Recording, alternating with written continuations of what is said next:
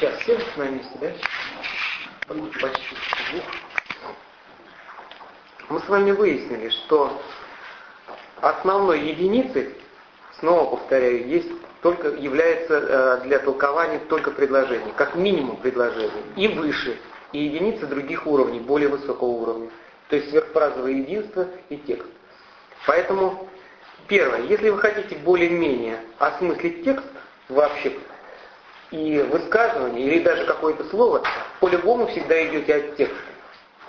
Всегда идете от текста, потому что первое, что нужно а, в работе исследователя, установить общую коммуникативную установку, выявить общую коммуникативную установку автора. В дальнейшем мы это будем обозначать как коммуникативную стратегию.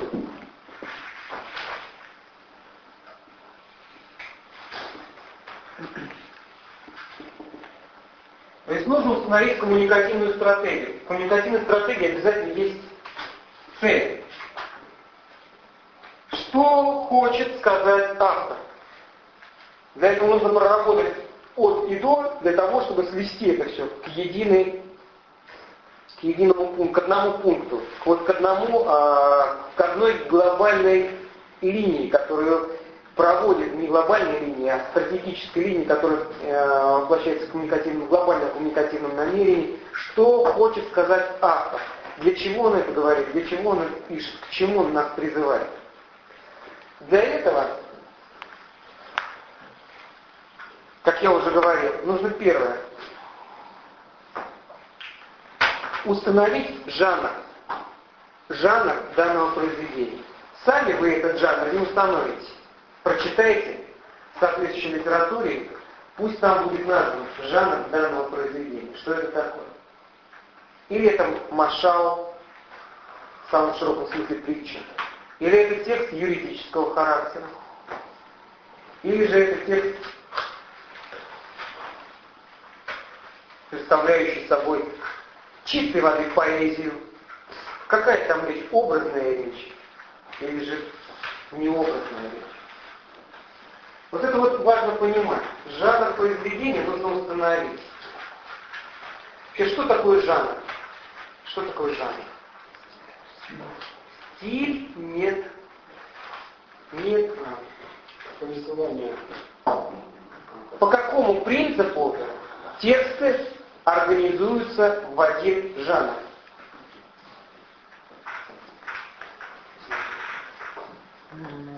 Вот да нет. Нет, по направлению.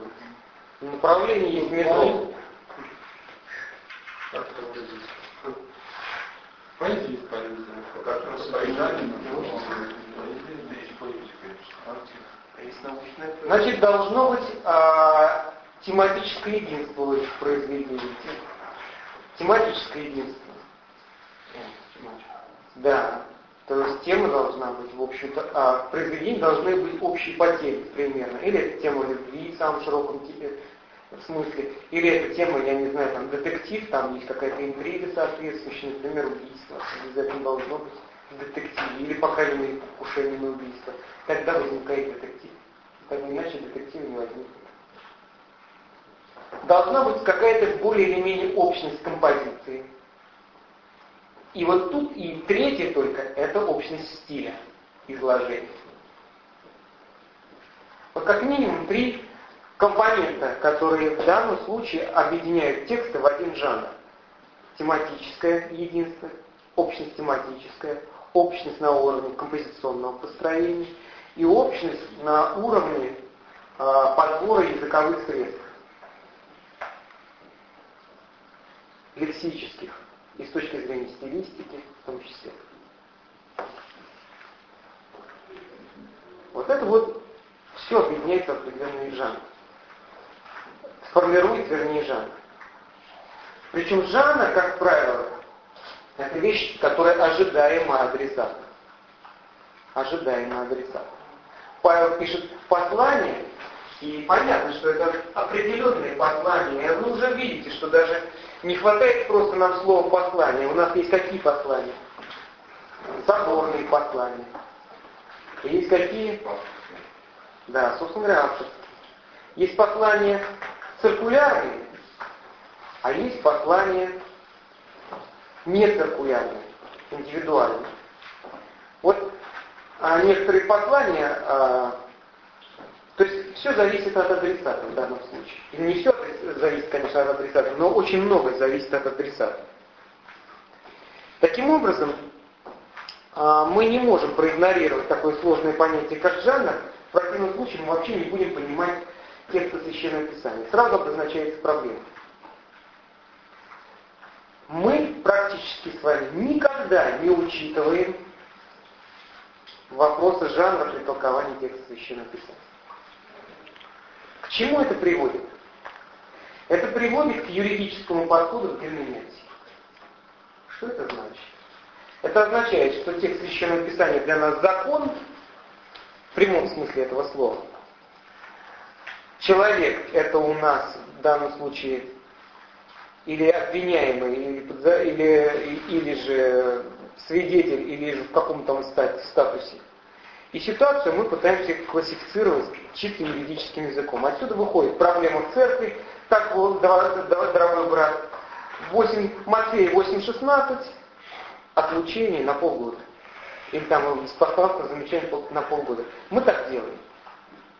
Совершенно неправомерно, а, употребляя юридическую герменевтику, а, вернее, применяя юридическую герменевтику к текстам, которые не являются юридическими текстами вообще.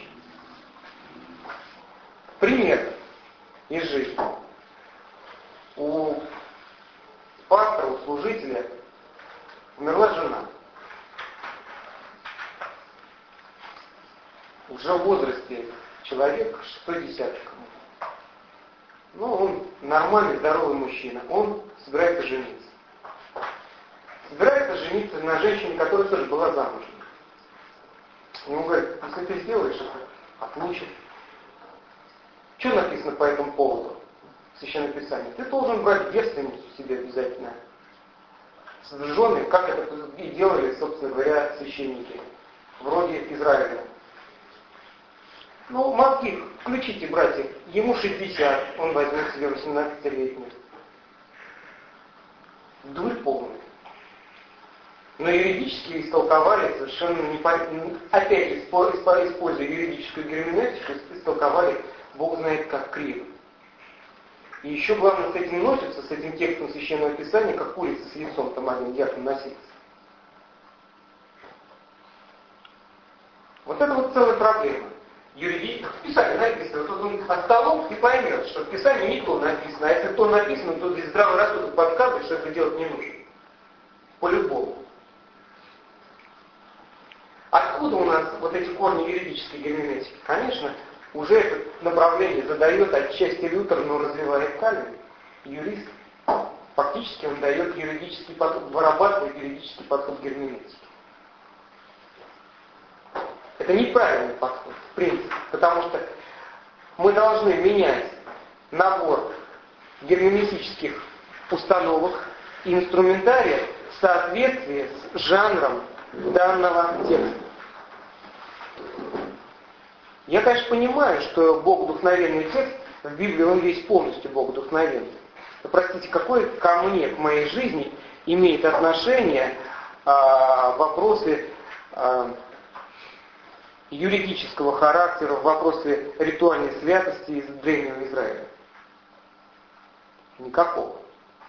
При всем уважении к духновенности Библии никакого ко мне отношения это не имеет.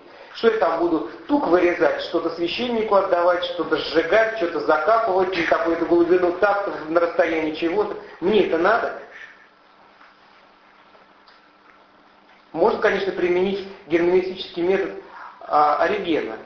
Тук это не тук, это вот Дух Святой, не знаю, там, а кости это там, я не знаю, еще чего-нибудь. А луна это плоть Христа. Ради Бога, тогда уже вообще ничего не соберешь. Надо быть чуть-чуть почестнее. Не годится для меня, мне это не важно. Вопрос, вопрос, что такое мужская и женская одежда? Почему мужчина не должен одевать женскую одежду, а женщина мужскую одежду? Вот начинается а, толкование по поводу брюк. Женские брюки это мужская одежда? Да. Нет, нет, нет.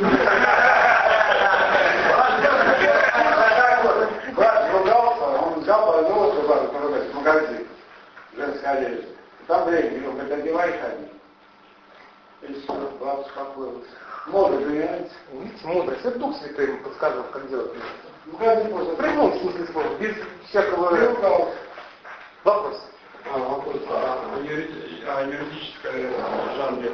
Все-таки вот встречается в тексте, допустим, какие-то... Юридические тексты? Да. Не, вполне не. Вопрос в том, что они писались под определенным адресатом. Почему кошерная пища должна быть? Почему а, нельзя употреблять того же а, мясо свинины? Но ведь это очевидно, что чем более высококалорийный продукт, тем быстрее он распадается а, при температуре высокой. А возьмите баран, баранину, она намного более стойкая в этом отношении. Причем баран а, не болеет теми болезнями, которыми болеют овцы, свиньи. Стоп. Свинь. Свиньи. Свиньи и коровы, да, ошибся. Не болеет. В данном случае есть прагматическая цель определенная. Или же, например, почему мужчина не должен одевать женскую одежду? Это же очевидно, что вопрос а, связан чисто выделениями, которые производит тело, чтобы не, не оскверниться. Особенно, э, если речь идет о женщине, потому что все-таки женщины в этом отношении более а, требует большего внимания к своему телу ввиду определенных циклов, которые проходят в течение месяца. Вот оно вам ответ. То есть за всем стоит какая-то определенная жизненная ситуация. И Господь свой народ всеми способами предостерегает от лишних болезней, от лишних, различных, от различных проблем. Если бы сейчас писали Библию, то писали бы конкретно по части современной канализации, очистных устройств, которые должны быть там, по части личной гигиены современной, да, какие богодухновенные рекомендации по поводу каких-нибудь там пластырей и всех остальных дел, а, связанных с вопросом личной гигиены, там, прокладок, тампонов и всего остального. Сказали, вот это богодухновенный тампон, а это нет. Примерно так бы все получилось. То есть, ну не имеет это отношения никакого к моей жизни. Как ни крути. Но есть другие вещи, которые абсолютно в том же тексте имеют ко мне прямое отношение. Какая прагматическая цель у Бога вдохновенного автора? Позволить мне через этот текст увидеть, что Бог опекает, оберегает всеми силами меня от лишней заразы, от лишних расстройств, от лишнего всего, от лишних страхов. Приподняться чуть-чуть выше, углубиться чуть-чуть больше в текст. Пусть Жанна нам это подскажет. Это чрезвычайно важно понимать, потому что тупо толковать, вот написано, я буду теперь на осле ездить. Продаю машину, покупаю осла. Иисус Христос ездил на осле, а чем я лучше? Ну, поездим в Москве на осле. Зато как в Древнем Израиле. Русский на осле быстрее получится. Сейчас услышишь велосипед. На да. Может быть. Но зимой особо не поедешь. Осел сдохнет. А от этих, а, от этой грязи, от всего остального, еще где-нибудь сенца это травки прихватит и все. Так вот, нас, для нас очень важно, первое, идти, как, бы, как, как я уже сказал, во-первых, от жанра. Во-вторых, очень важно, уже идем от обратного, установить сверхфразовое единство. Что такое сверхфразовое единство? Это некий абзац, вычленить, выделить, где в тексте содержится какая-то законченная мысль. Очень часто... Мотивом, да? Да, да, увидеть тему. Установить. Установить сверхфразовое единство. Да, постараться увидеть гра- да, границы, а, где а, заканчивается, где заканчивается, где начинается и заканчивается какой-то а, мысль, какая-то мысль, да, сам широком смысле этого слова. Причем смотрите, что здесь важно увидеть. Очень часто И не очень, вернее, не очень часто, всегда. Произведение, все произведение, если особенно мы касаемся Нового Завета, построено следующим образом. Есть жанр произведения всего, жанр произведения всего отрывка. Это жанр послания, послания, циркулярного, соборного, индивидуального послания. Тогда уже это будет не послание, а письмо. Таким образом, мы можем сказать, что есть, уже есть письма и есть послание. Потому что послание подразумевает множественного адресата. Письмо чаще всего подразумевает единичного адресата. Если послание к римлянам это в полном смысле слова послание, то послание к Филимону это не послание, это письмо, которым был сопровожден, причем какое по жанру? Сопроводительное письмо. А есть не сопроводительное письмо, то есть можно подходить друг дробно. Но надо увидеть все это целиком. Я понятно излагаю? Или возьмем, например, жанр Евангелия. Чем характерен, характерен жанр, жанр Евангелия? Это очень уникальный жанр. Ничего подобного в древнегреческой в литературе не встречается. Это не жанр родословный. А, это не жанр, э, это не жанр, это не жанр биографического характера. Это даже не, непонятно какая история. Это вот Евангелие, оно и уникально, тем самым, что оно Евангелие. А можно сказать, что жизнеописание с поучением? Да. Да. Но это не, то, не, те, же, не те жизнеописания, которые, например, а, дошли для нас а, от Плутарха. Не те. Хотя там тоже есть элемент дидактического характера. Но это другого характера жизнеописания. А вот жанр послания ничего уникального. Ничего уникального, все по законам жанра. Жанр письма ничего уникального, все по законам жанра. Даже апокалиптический жанр откровений Ничего уникального, сравниваем, находим нечто подобное, нет проблем. Но я сказал, это общая вещь. Жанр нужно уловить, причем жанр какой? Комплексный, сложный жанр. Потому что есть еще понятие первичного жанра. Жанр комплексный. Он же жанр вторичный. Но пишется любое произведение таким образом, что оно состоит из жанров первичных. Жанр первичный. Жанр атомарный. Смысле неделимый, атомарный. Это уже другая вещь. Жанр первичный, неделимый, атомарный, это уже другая, совершенно другая вещь. Братья, я понимаю, вы устали, но все-таки надо. Вы записали это? Да, нет еще. Пишем, ну что ж так. Не успеваю. Великий русский язык. На самом деле, нет, если в транскрипции, то нам говорит и нет. Там получается и нет, а не да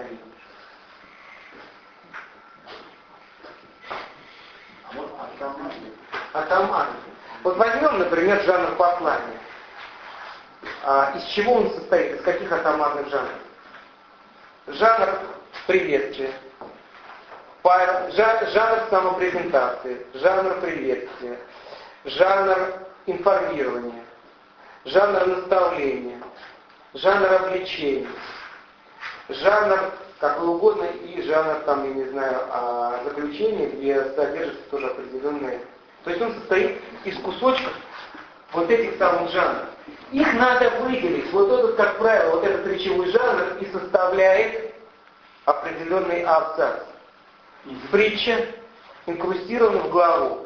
Это не бывает, так, очень редко бывает, чтобы одна притча была, я даже не помню целиком всю, всю главу. Там несколько в этой главе будет а, или по цепочке вот эти жанры, а там могут они перемежаться, притчи могут быть тоже разные. Есть одна фабульная притча, есть несколько фабульных притч. Одна фабульная притча, например, где только один главный герой, там женщина, чему подобит Царство Небесное, женщина, которая потеряла там э, драхму, да, потом взяла, это одна фабульная. А есть как минимум двух или трех фабульные притчи. Это притча о блудном сыне. Там есть отец, вокруг себя он собирает что-то. Младший сын и старший сын, три фабулы. взаимодействие отец сам по себе, отец взаимодействие с сыном и так далее. Это все фабулы разные. То есть вот получается что. Не все так просто. Но нужно вот это установить, эти жанры, и в дальнейшем попытаться установить определенные тактики и коммуникативные ходы, то есть коммуникативные, э, то есть конструктивные приемы, которыми пользуется автор для того, чтобы в конечном счете в комплексном жанре, жанре достичь своей стратегии. Об этом мы говорить будем чуть-чуть позже. Но в конце концов, расчленив жанр, мы переходим к минимально достаточной, но уже более нечленимой единице, которая называется высказывание. После сверхфразового единства мы переходим к более мелкой единице, которая называется предложение высказывания. Через эфис.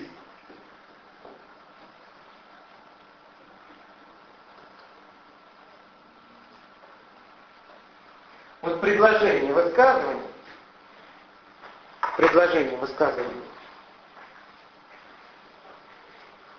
должно быть четко вычленяемо.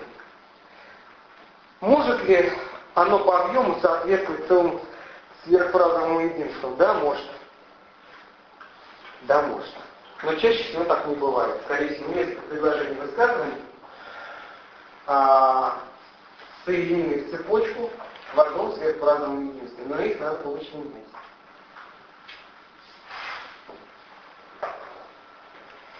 Вот тут включаются совершенно другие механизмы герменевтического анализа, который дает нам на сегодня структурные лингвистики.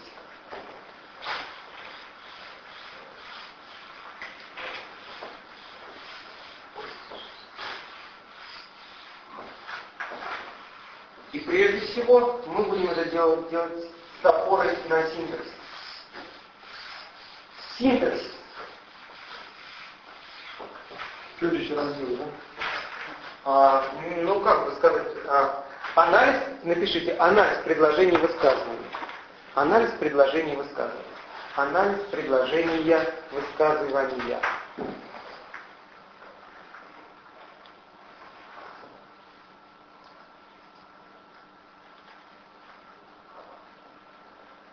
Одно и то же предложение, высказывание. Дальше анализ предложения высказывания, точка поставьте. Синтаксический, методы синтаксического анализа. Методы синтаксического анализа. Предложение высказывания, точка. Напишите черным, выделите как можно так больше, глубже, чтобы вы понимали, что сейчас методы синтаксического анализа. Методы синтаксического анализа.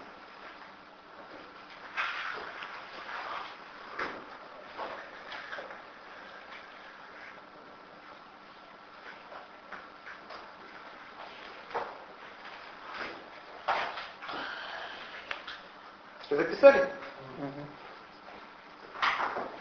Во-первых, можно произвести традиционный синтаксический анализ. Традиционный синтаксический анализ.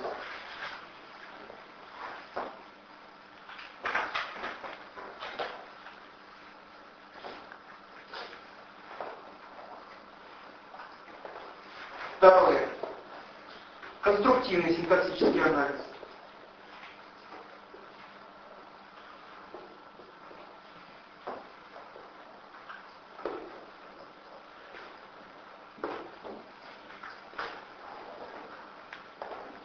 Плохо сократил анализ слова.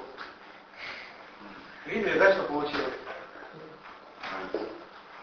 Плохо. Коммуникативный синтаксический анализ.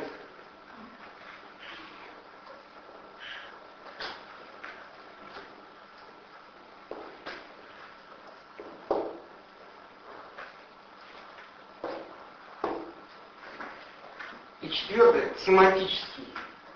Семантический.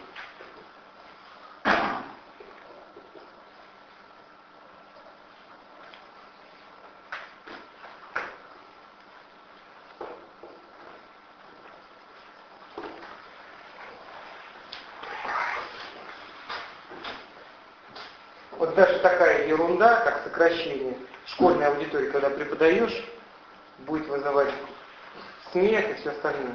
С взрослыми людьми кто-то улыбнется кисло, и не... А вот среди молодежи уже таких ошибок ребят допускать нельзя.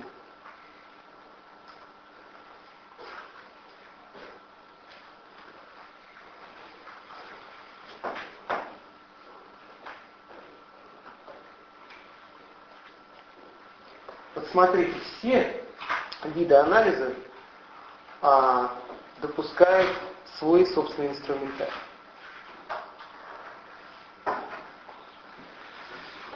Начнем с традиционного синтаксического анализа.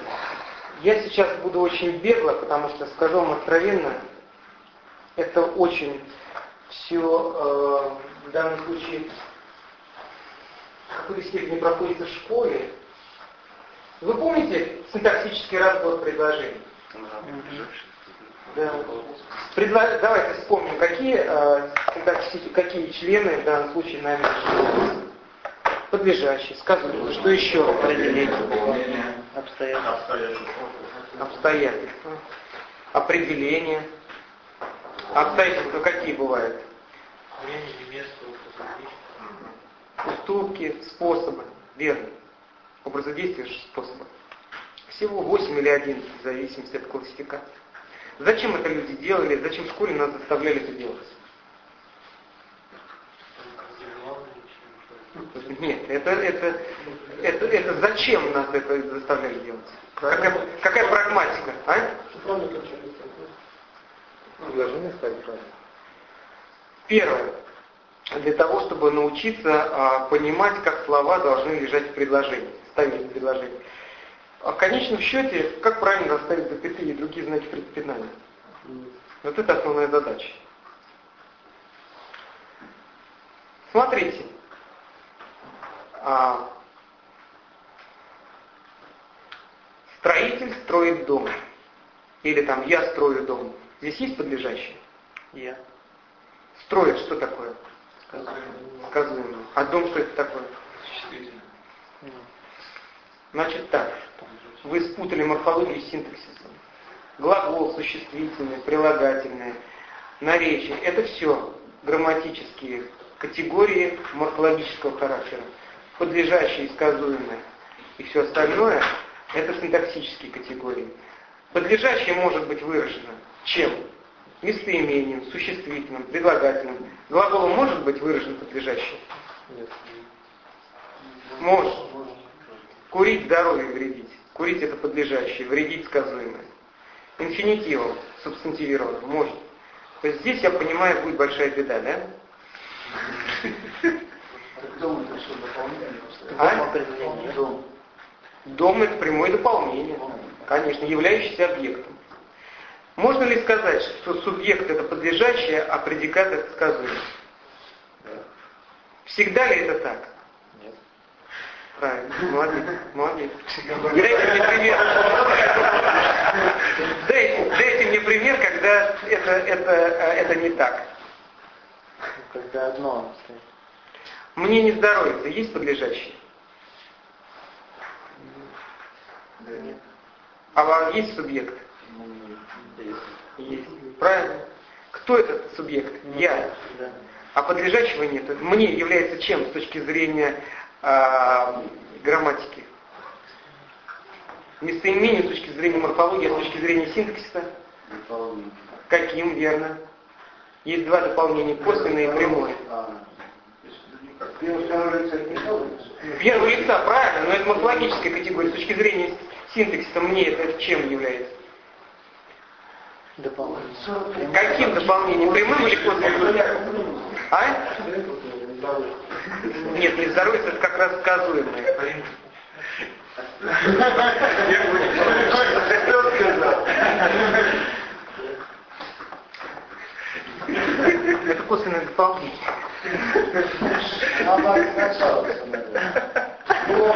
А прямое дополнение явно было, да? Нет, а прямое, это прямое дополнение стоит в винительном падеже, а косвенное дополнение стоит э, падежах.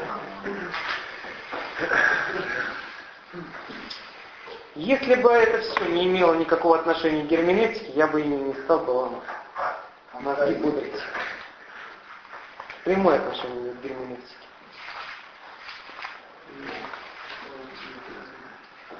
Пример. Послание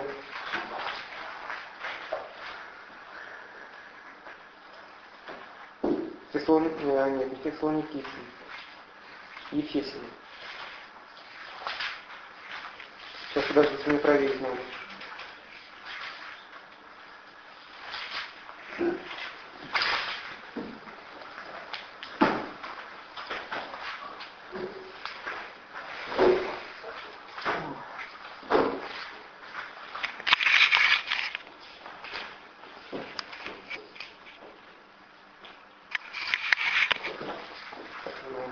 Сейчас уже. А что там написано? Для меня жизнь Христос и смерть приобретения. Филиппийцам, да. Филиппийцам 1.21.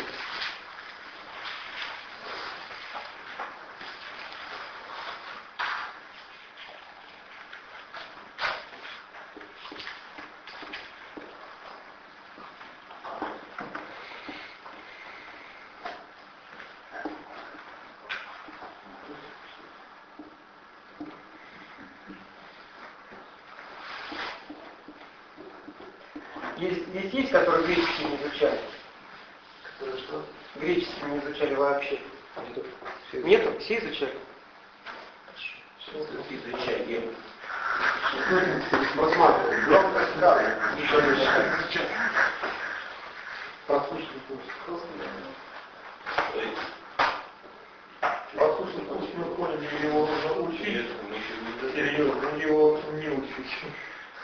И кто я сказал? Первый, да? Сейчас он нас я до себя это выводы делал. Вот если ты мне этого на уровне ознакомления, то можно еще хуже делать. Ну что ж, тоже вывод. Для меня жизнь Христос и смерть приобретения. Почему это надо знать всю эту грамматику? Потому что это напрямую соответствует, соответствует уже экзегетике и герменевтике. Эмой, мне, пишет апостол Павел, ведь или ибо, жизнь, тире Христос и смерть приобретение.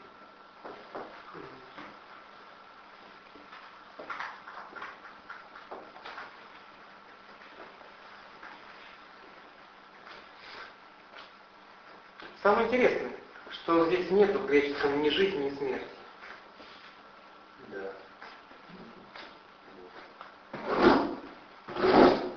Зейн это глагол зал. Жить. Жизнь на самом деле, конечно, это будет существительным зоэ.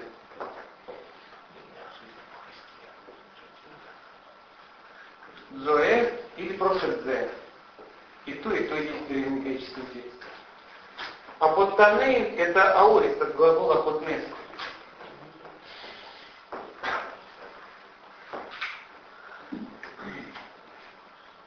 Это умирать, погибать.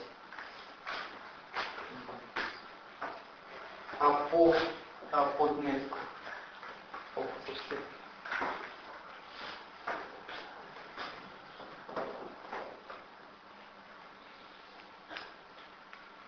Почему апостол Павел не употребляет существительные, которые здесь употребляем мы в русском языке? Потому что для него чрезвычайно важно, чтобы поступила, есть сема не только лексическая, но есть сема грамматическая. Сема, сема грамматического аспекта. Глагол обладает грамматической категорией времени. Время. Причем время может обозначаться как продолжительность некая, и время как факт, который когда-то закончится и оборвется, начинается и заканчивается. И будет когда-то время, когда все это событие, событие закончится. Значит, здесь время, нужно сказать, время можно сказать о событии конца,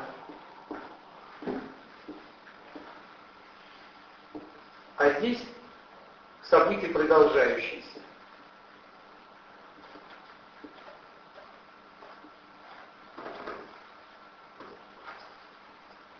С точки зрения традиционного синтаксиса можно разобрать это предложение следующим образом. Что дзен является подлежащим, Христос является сказуемым, эмой является косвенным объектом.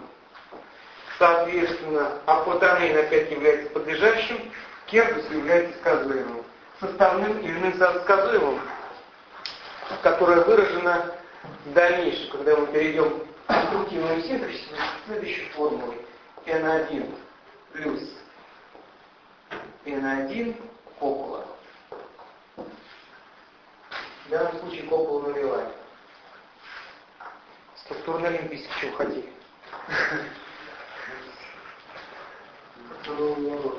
А? Да, еще, ну это, в принципе, традиционная схема, да, которая для интересна, здесь, конечно, инфинитив. Инфинитив а субстантиват, субстантивированный один плюс n1, соответственно, с копулой. Ну, вы науку хотите познавать? Познавайте. Смиренно.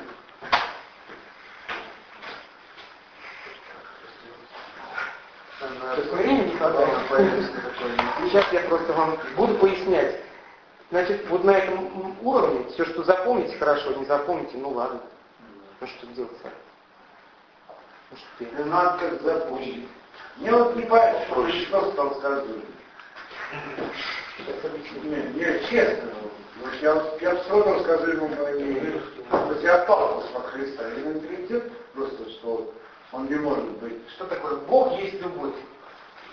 Бог есть любовь.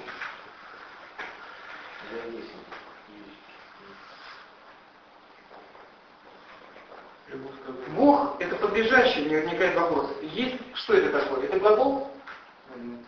Как же нет? Когда это глагол, это в третьем лице единственного числа, настоящего времени, изъявительного наклонения, действительного залога. Ну что? Конечно же, это... Но есть в данном случае, является э, частью сказуемого. Вторая часть сказуемого – это любовь. Это составное именное сказуемое. Слово стало плотью. Или слово, слово стало плотью. То же самое. Стало плоть – это сказуемое. Бог есть свет. Опять, есть свет – это сказуемое. Только в данном случае глагол «есть» проявляется, а можно сказать «Бог – любовь». Есть нет. То есть глагола «есть» нету. Глагол связка может эксплицировать, то есть выражаться, а может имплицироваться, не выражаться. В данном случае жизнь есть Христос, а смерть есть Кердус, то есть при, при, прибыток. Это не что иное, как составное именное сказуемое с пропущенной кополой. Но можно везде здесь добавить, как Бог есть любовь по-древнегречески будет выглядеть следующим образом. Хо, теос. Агапа и слин. Агапа и скин. Так можно было бы и здесь записать Апотанейн Кердус и скин. Но и это будет составное сказание. Все. Но этого не делает апостол Павел. Это говорит, что речь достаточно обрывистая, все-таки, тем не менее. Этого нет. Итак, это сказуемо. Это сказуемо. Но меня интересует подлежащее в данном случае. Почему все-таки, снова я повторяю, а, слово и жизнь, и смерть выражаются, выражаются глаголами. Ответ почему? Потому что нужно эксплицировать время. Только глагол может, имеет, обладает грамматической категорией времени. Соответственно, для меня жизнь есть Христос. Имеется в виду, для меня жизнь, говорит апостол Павел, или тот промежуток жизни, или тот отрезок жизни, который мне дан, как процесс, дан для Христа. Жизнь как процесс, как отрезок жизни. Как жизнь, разворачивающаяся во временном континууме. Существительно не передаст это значение. Но он говорит, для меня проживание на этой земле есть Христос. Вот так нужно истолковывать слово. Проживание. каждый момент своей жизни, для меня все проживание на этой земле есть Христос. Потому что слово «жизнь» может разные ассоциации проводить, приводить. Жизнь в биологическом смысле, в социальном отношении. Здесь это все нету этого. Здесь жизнь, которую надо на что-то по-любому потратить. А вы в любом случае ее потратите. Время, которое вам дано. Только можно прожить так, что потом умирать будет не стыдно и не совестно, да, а радостно. А можно прожить так, что потом и смерти будешь бояться, потому что как бы смысла не было никакой в этой жизни. Как Жизнь как время. Жизнь как процесс, который обязательно вы потратите. Вот этот процесс Христос. И этот, все процесс, этот процесс заполняет Христос. Это вот это любит. Я просто отсылаю, помню, глагол, что делать там, там что, Что делать, что сделать? Да, но Да, совершенно несовершенный вид. А я ставлю вопрос. Есть несовершенный вид, правильно. Я не понимаю, то есть, а проживание, Потому что presence глагол стоит presence индикатива. Presence показывает процесс. Presence, проживание что делаешь? Уже что это глагол жить такого. presence, presence. Presence показывает вот тут как раз, что это проживание. А аорис здесь, аорисный инфинитив, показывает, что это факт. Что ты упрешься в смерть, и ты ее не объедешь ни справа, ни слева. К этому факту ты придешь по-любому. Но только одни воспринимают как ужас, а другой воспринимает как приобретение. Вот что здесь. Если вы будете составлять парадигму смерть приобретение, что нормальный человек говорит, смерть это ужас. И когда он читает смерть приобретения, говорит, Павел, ты что? Павел очень четко понимает, что он имеет в виду. А для меня смерть это приобретение только потому, что жизнь Христос. А если для тебя жизнь, проживание жизни не Христос, тогда смерть сам поставь сюда, что ты хочешь. Ужас. Ужас. Момент отчаяния, когда уже никто не может помочь. А Павел говорит, без проблем. Этот факт меня уже совершенно с событий конца не волнует. Это этим прописано все его богословие. Поняли теперь, как, почему это важно? Инфинитивы эти видите, все такое прочее.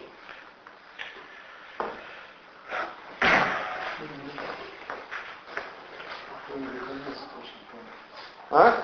Конец точно.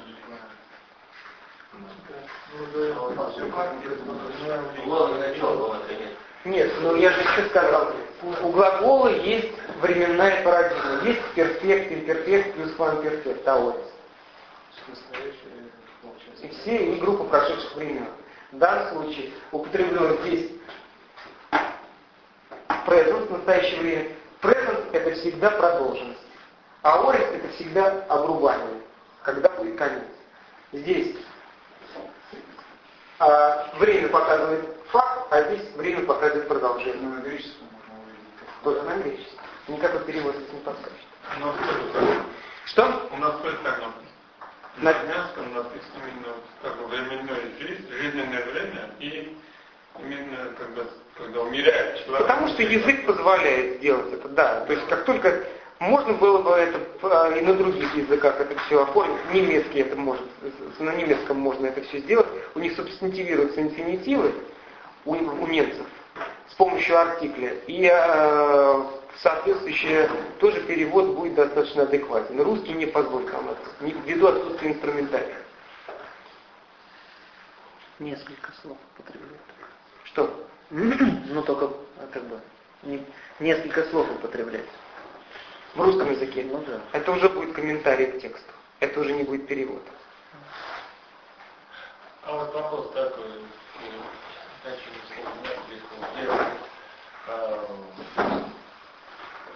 Апостол сказал, что всегда вы выведены были искусные среди вас. Вот искусные что там? Надо посмотреть. Смотреть надо, да? Конечно, я же не помню сейчас.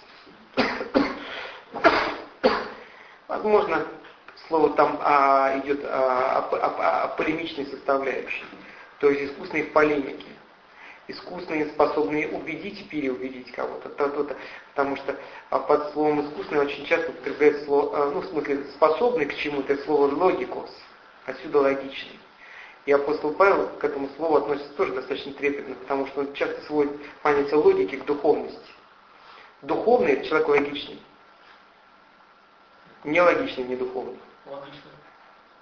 Но это серьезно. Вы в словаре даже можете увидеть в одно из значений слова логикус это духовно. Ну, логика больше сразу сразу. А? Логика больше. А что, разум нам не Господь подарил? Для чего Он нам подарил? Для того, чтобы первое, правильно строить отношения с ближним своим, логичные отношения. Прогнозируемые отношения. А во-вторых, для того, чтобы мы поняли, что Бог не познаваем логически, чтобы смириться и идти к Нему через веру. К вере человек придет все равно через логику, когда он упрется в одно, в другое, в третье, в пятое, десятое, поймет, что везде э, Бог в познании, в логическом познании не годится формальная логика для познания Бога. То есть надо просто-напросто идти по воде и не думать, что это невозможно. Все. Вот что такое вера. Начал думать о том, что это невозможно, тогда плыви, если можешь. Итак,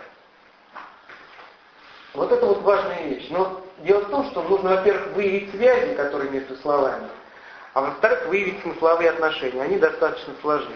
Сейчас я уже не буду тратить на эти отношения, потому что есть отношения субъектные, объектные, отношения предикативные, отношения комплетивные, отношения различные обстоятельные. обстоятельственные. Вот, это пока что традиционно. Да. То есть традиционный анализ, синтаксический анализ подразумевает выявление связи и установление определенных отношений. То есть тут есть, э, есть целый ряд сложностей. Например, гнев Бога,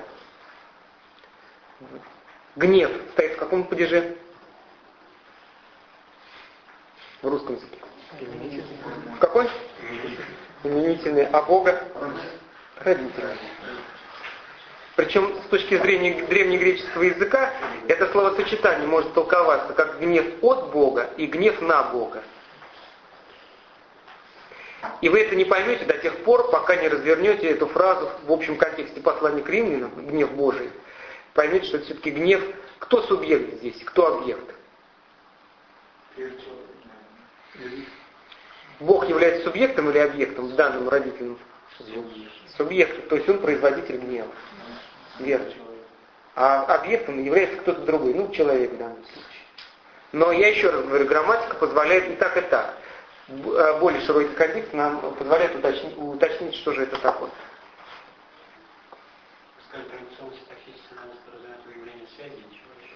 Под выявление э, формальных связей между словами, и установление отношений между этими словами.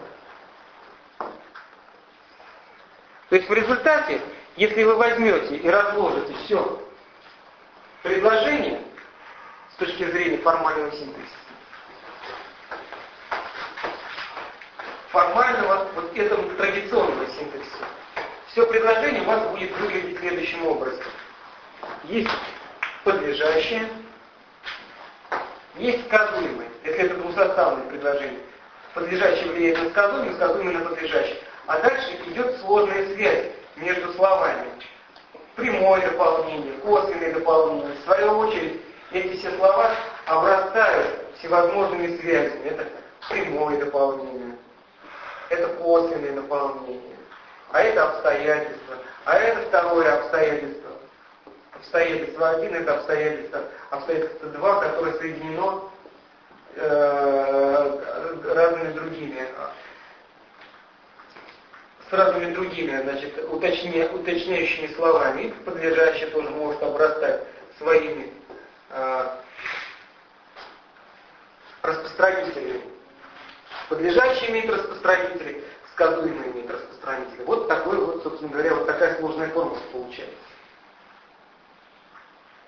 Причем здесь не все так просто. Если, например, вы возьмете послание, послание Галатам, давайте откроем первую главу.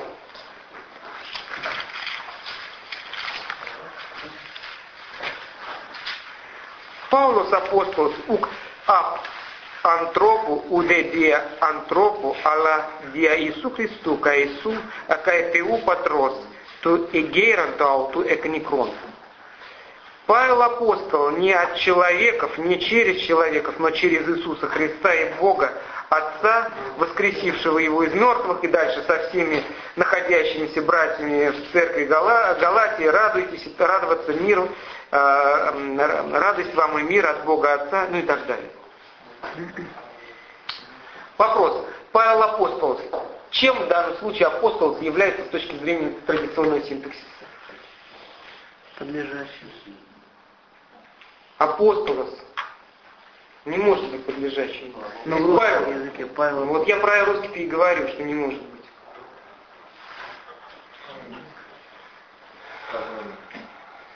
Так, спасибо. Еще вариант. Ну тут как бы дефис должен быть. Павел апостол, нет? Женщина-врач? Ну, типа, не может? Хорошо, пусть такой вариант. Павел апостол, да? Ну, как смешно немножко выглядит, конечно. Ну, теоретически. А, там, я не знаю, а, мужик-разбойник, а, Павел апостол, женщина-врач. Это имеется в виду, да? Старик-водитель. Ну, с точки зрения русского языка может быть глуповато, очень глуповато. Ну, допустим, хорошо. Чем он является? Тогда, а, в общем-то, да, тогда подлежащий. Но я думаю, что не стоит эту версию дальше разрабатывать, ввиду ее глупости. А вот Павел есть апостол, в данном случае а, согласен. А если дефис не, не убирать, чем еще может быть? Определение. Определением. Павел апостол, причем согласованное определение. И еще чем может быть? Дополнение. Нет, дополнения вообще не может быть. Приложение. Приложение, оно просто уточняет. Тот самый Павел апостол. Вот смотрите, проверял. В разных переводах по-разному это простое словосочетание или предложение переводится. Каждый вкладывает что-то свое. Валентину Кузнецову в своей радостной вести дает как сказуемое. В синодальном переводе что у нас там? Павел апостол. Павел Апостол в данном случае приложение. Если через запятую, как детерминант, Павел, который есть апостол. Даже вот эта элементарщина, уже вот два слова, и то мы не можем определить, что это такое. Это говорит о сложности проблемы. Хорошо. Если Павел есть апостол, если это сказуемое, что это означает? Павел субъект. Давайте включайте мозги, включайте. Мне сейчас нужно, чтобы вы понимали, о чем идет речь, чтобы не я один тут э, говорил. Как если Павел-апостол, вот так переводим. Павел, являющийся апостолом. Ну, увеличение авторитета. Полномочия. Что? Увеличение авторитета. Что увидели? Или указание на. А, в общем-то, правильно вы говорите. Павел, Павел, так если Павел, он по-любому непростой уже получается. Вы- П- Утверждение. Утверждение. Все тут говорят, что не апостол.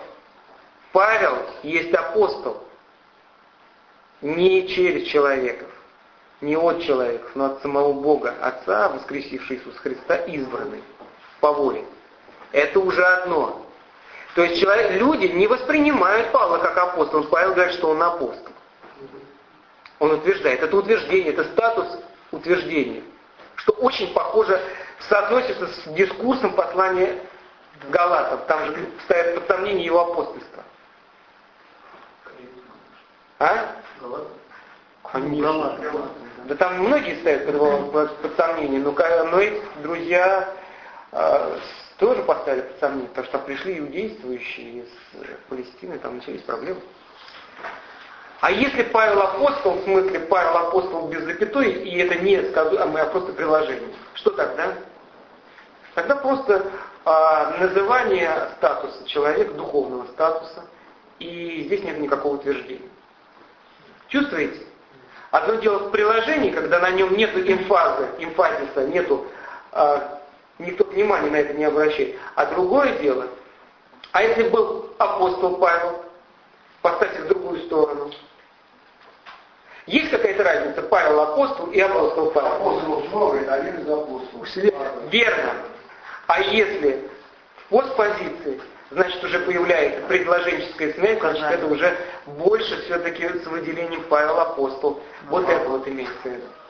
Таким образом, запомните, порядок слов в предложении анализируется обязательно. Ну, конечно, это больше область коммуникативного синтаксиса, но эти вещи надо видеть. Если нету осмысления порядка слов в предложении, то вы не видите инверсии. Если вы не видите инверсии, то не вы не видите, соответственно, а, в данном случае оттенков смысла и не, вы не видите каких-то коннотаций. наложенного значения, которое выражает настроение автора, раздражение или умиротворенность. Почему? Потому что а, в языке не существует свободного порядка слов. Ни в одном языке, в русском языке в том числе. Мы слова укладываем в определенную нишу каждое слово. С чего мы начинаем предложение? В русском языке. Говорил уже об этом уже.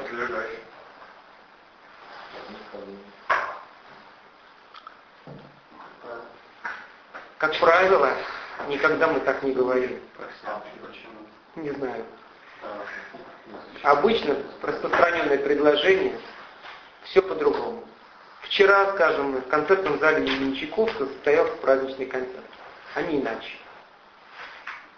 Посвященный чему-то. Мы всегда в распространенном предложении с обстоятельствами следуем следующим образом. Сначала обстоятельства времени, потом обстоятельства места, потом сказуемое, потом какие-то распространители подлежащие, а потом другие распространители. Вот так мы говорим. В расслабленном состоянии вы говорите так.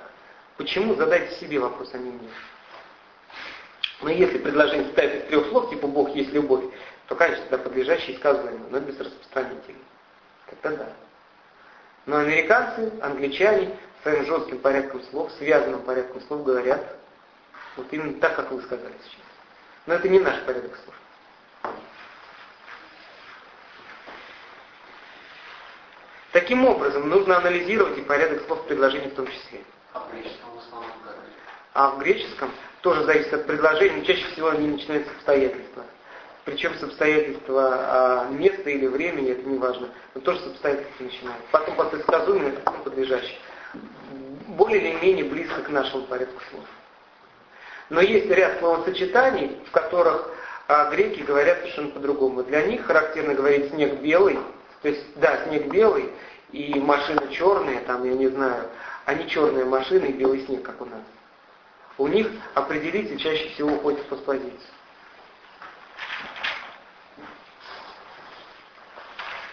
Но опять же, какого рода определитель? Определитель может быть существительный, определитель может быть прилагательный, может быть отглагольное прилагательное и может быть наречие. В каждый из отдельных случаев надо рассматривать а, отдельно и делать соответствующий анализ. Это очень серьезная вещь.